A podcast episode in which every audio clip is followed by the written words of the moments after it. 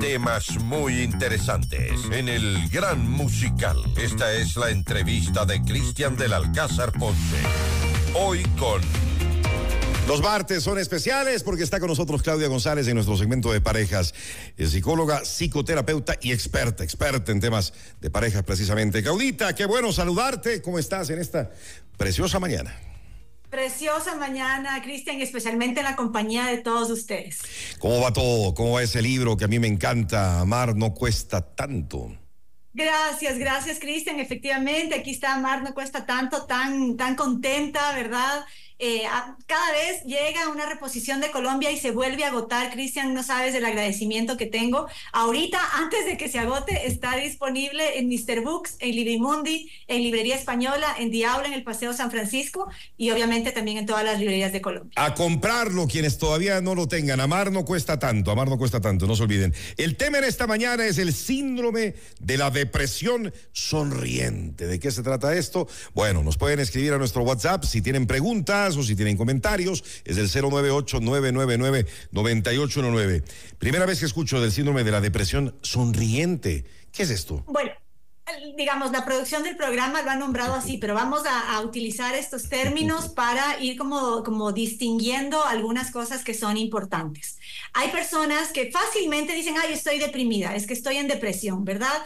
Y no necesariamente, a veces estamos en un estado de tristeza profunda, nos sentimos desmotivados, nos sentimos bajoneados, es verdad, quizás ha habido algún conflicto, alguna pérdida, alguna situación dolorosa en nuestra familia, en nuestro trabajo, en nuestro hogar y justifica, ¿no? Estos, estos sentimientos de, desasosiego, de, pena, de tristeza, como decía hace un momento. Y eso no significa que esté deprimido. Recordemos, Cristian, que todas estas emociones, no solo la alegría, la felicidad, la ilusión, también el, dolor, la frustración, la tristeza, ¿no? Todas esas son parte, ¿no? De, nuestro amplio espectro emocional cuando, cuando somos seres humanos que estamos teniendo una vida activa, productiva y, estamos integrados con el resto de la gente. Entonces, por un lado, distinguir que lo que llamo depresión a veces simplemente puede ser una tristeza, un dolor que, que me está costando superar, por un lado, y por otro lado, hay personas que en cambio se sienten muy mal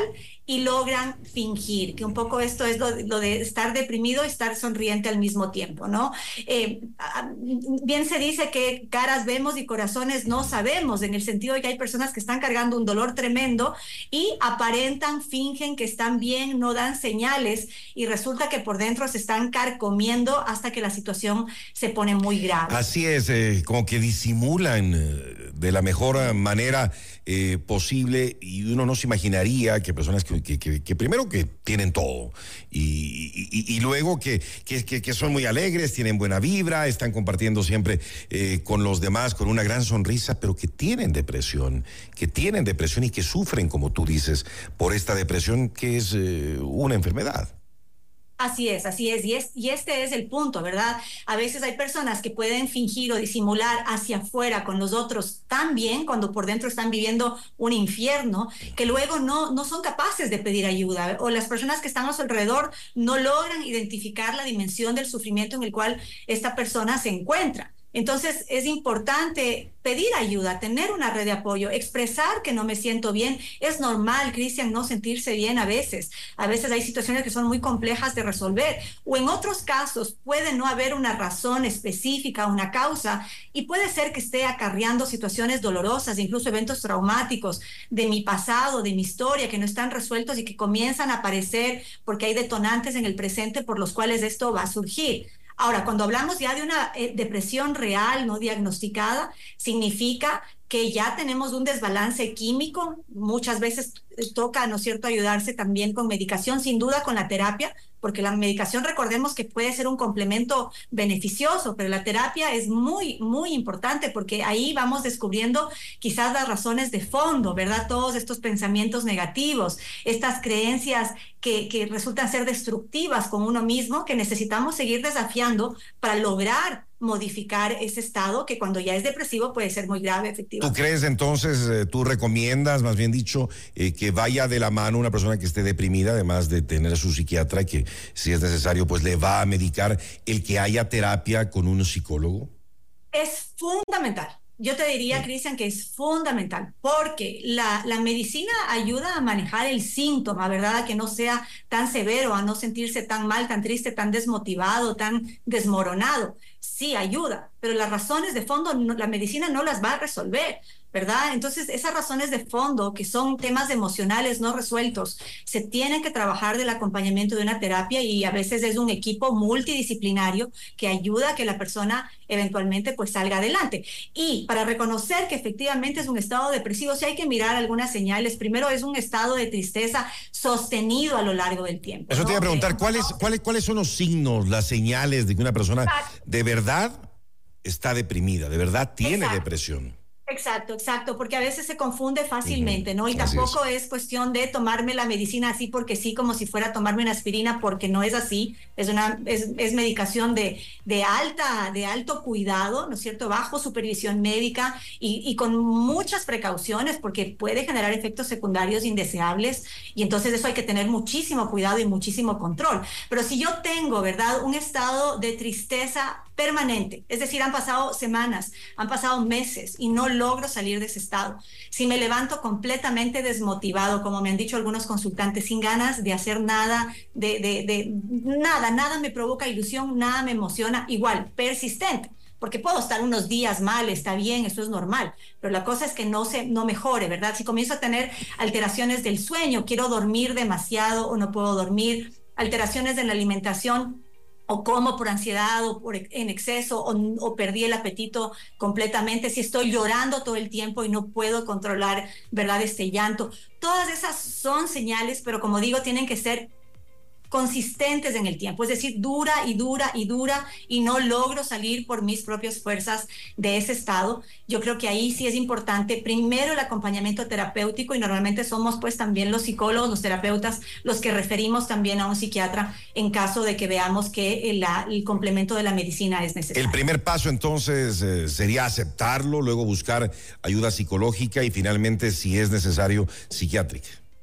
Así es, así es. La medicina es el, último recurso, digamos, de alguna manera hay situaciones en las cuales, como digo, es necesaria, pero hay que realmente eh, evaluarlo, porque si, si, nos saltamos el paso de la terapia y vamos directo a la medicina, luego estamos enmascarando cosas dentro de nosotros que no hemos resuelto, decisiones que no hemos tomado, cambios que no hemos realizado, eventos traumáticos dolorosos que no están sanados todavía, conflictos de relación que no queremos confrontar. Y entonces necesitamos revisar todo eso, Cristian. A la final, cada uno de nosotros es responsable de su propia vida.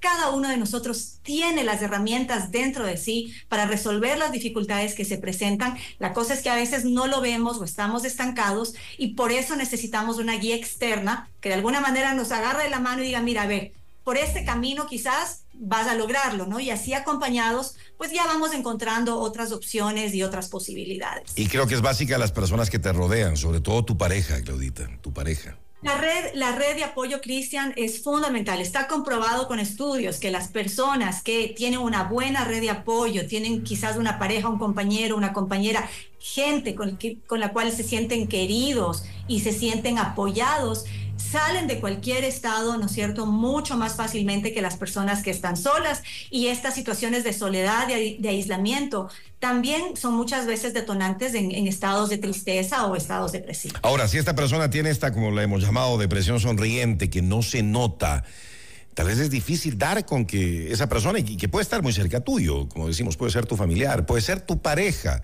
y uno no darse cuenta que tu pareja está pasando por momentos difíciles porque no lo muestra, porque no lo expresa, Claudia.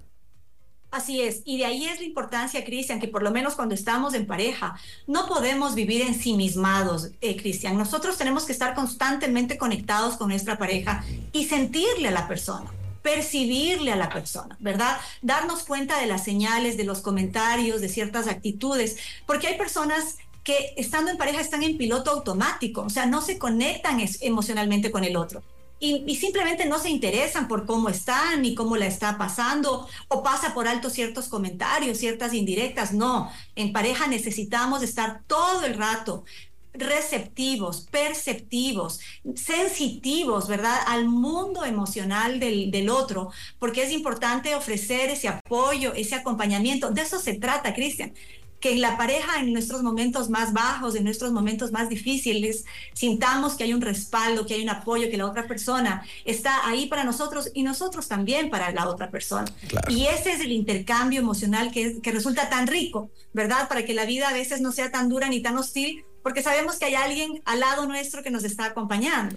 Bueno, y en estos tiempos también todos intentamos o queremos dar la mejor imagen nuestra y en eso las, las redes sociales también creo que eh, pesan demasiado. Todo el mundo se presenta como con la vida perfecta, con mucha, con mucha felicidad, con mucha sonrisa, eh, todo lindo, ¿no? Pero la realidad no siempre es esa es importante ser auténticos y ser honestos, ¿no? Estamos acostumbrados también a decir, sí, todo bien, todo excelente, todo maravilloso.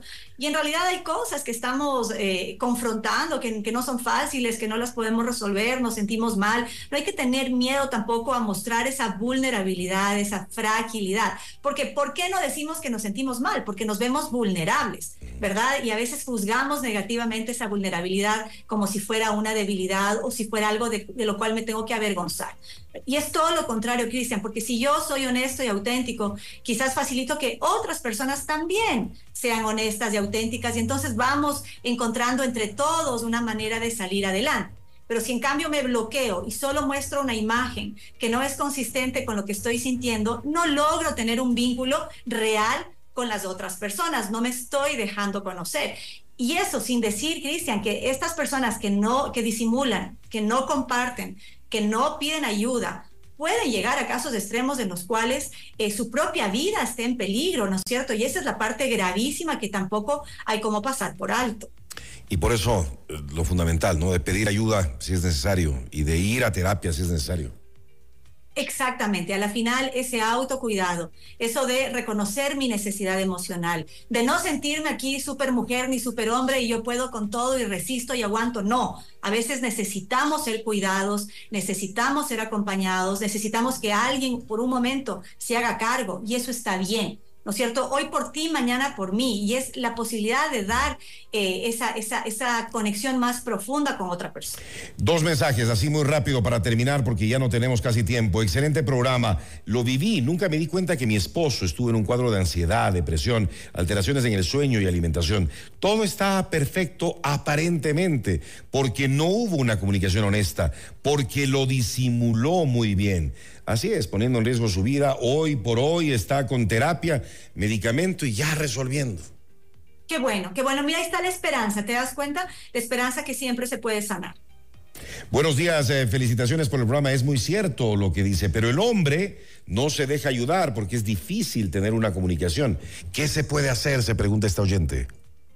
Sí, lastimosamente yo creo que en nuestra cultura los hombres no siempre están como habilitados a expresar sus, e, sus, emociones y mucho menos a mostrarse vulnerables y entonces claro, se dificulta más porque se encierran. Hay muchos hombres que de hecho cuando tienen problemas, cuando peor se sienten, es cuando más se aíslan. O sea, no, no, justamente no buscan ayuda. Y yo tengo identificadas algunas personas que cuando no contestan, no llaman, no aparecen, digo, ah, está con algún problema, y por eso, ¿no es cierto?, tomó, tomó distancia. Entonces, esa también es una señal, ¿verdad?, que, que, hay que, que hay que tomar en cuenta. No se puede forzar a nadie a hablar, no es que yo voy a invadir el espacio por más buena intención que tenga, pero sí puedo acompañar, puedo sentarme al lado en silencio y decir, mira, yo estoy aquí, si necesitas, cuenta conmigo, ¿verdad? Y facilitar a que poco a poco la persona tenga la confianza de abrirse. Y si necesitan terapia, aquí está la mejor eh, psicóloga y experta además en temas de parejas y por ahí va la cosa también. Claudia González, les doy su número solamente para citas, por favor, solamente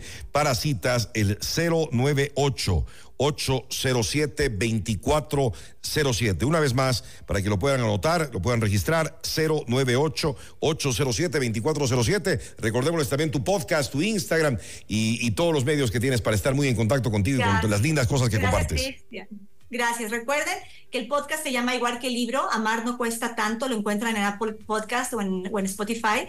Y en Instagram cualquier inquietud que no hayan podido preguntar hoy día, testimonio, en fin, es eh, claudia.gonzález psicóloga. Así que ahí estoy para ustedes y hasta el próximo martes, Cristi. Luego de una semana nos volvemos a encontrar. Un abrazo gigante, mi querida Claudita. Buenos días.